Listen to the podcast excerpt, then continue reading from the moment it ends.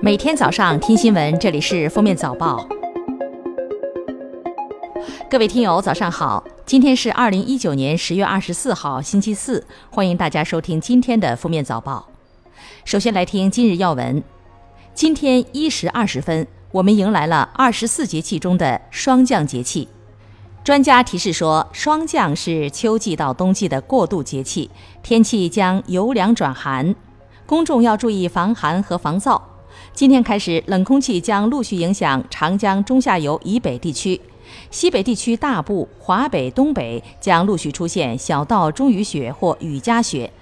其中内蒙古中东部、黑龙江西北部的部分地区还将出现大雪或暴雪。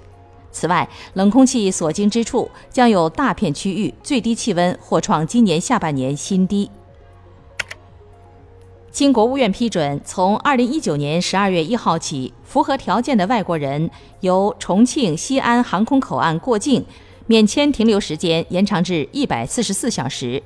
在宁波航空口岸实施过境一百四十四小时免办签证政策，并纳入江浙沪政策一体化。过境人员可从宁波航空口岸以及已实施过境一百四十四小时免办签证政策的上海海陆空港口岸或者南京航空口岸、杭州航空口岸入境、出境；将成都航空口岸过境一百四十四小时免签停留范围扩展至成都、乐山、德阳、遂宁、眉山、雅安、资阳、内江、自贡、泸州、宜宾十一个城市。十月二十三号，中央国家机关住房资金管理中心微信号发布关于简化住房公积金提取业务申请材料的公告，即日起，住房公积金提取业务不再提交纸质提取申请书。近日，提请审议的《未成年人保护法》修订草案引发热议。草案明确，密切接触未成年人的行业录用有性侵未成年人前科者将受罚。目前，上海、广州、重庆、成都等多个城市都推出相关政策，限制有性侵记录者从事相关行业。联合国教科文组织二十二号公布，二零一九年联合国教科文组织赤道几内亚国际生命科学研究奖获奖名单，共三人获奖，其中包括中国的屠呦呦。该奖旨在奖励提高人类生活质量的杰出生命科学研究，研究主体可是个人或机构。下面是今日热点事件：二十二号，专家组公布测产结果，第三代杂交晚稻亩产突破一千公斤。袁隆平说：“今后更没有时间变老了，每公顷十八吨的目标，今年应该就能实现。”我还希望能在二零二一年实现每公顷二十吨的目标。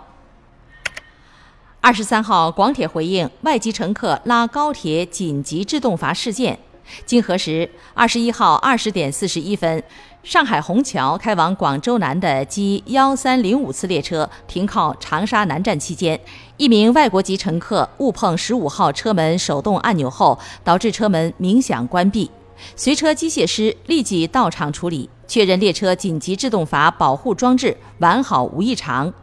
二十点四十七分，G 幺三零五次正点开出长沙南站。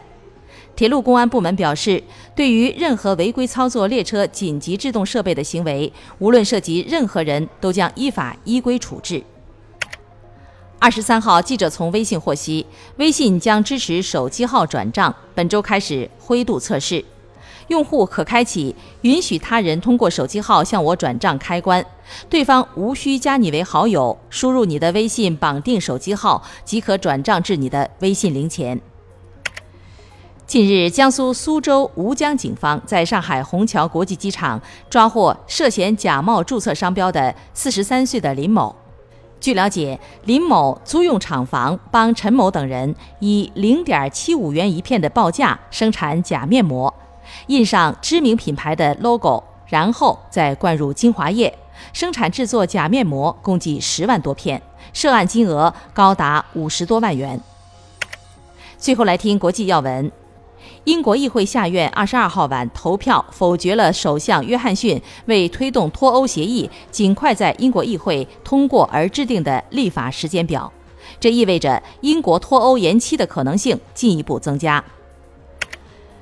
俄罗斯总统普京二十二号与到访的土耳其总统埃尔多安在索契举行了长达六个多小时的会谈，并就叙利亚北部局势签署了谅解备忘录。谅解备忘录内容包括双方承诺维护叙利亚主权和领土完整，以及保证土耳其国家安全，在叙利亚境内坚决打击恐怖主义，并对抗煽动分裂的意图，共同致力于难民安全自愿回归。联合国儿童基金会二十二号表示，该机构今年初发起的人道主义募款，至今仍有一半资金尚未到位，这或将导致数百万生活在冲突和受自然灾害影响地区的儿童无法获得健康、教育等基本服务。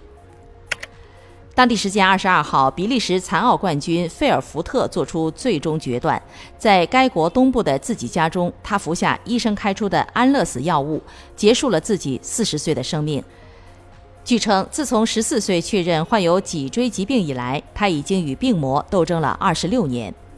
感谢收听今天的封面早报，明天再见。本节目由喜马拉雅和封面新闻联合播出。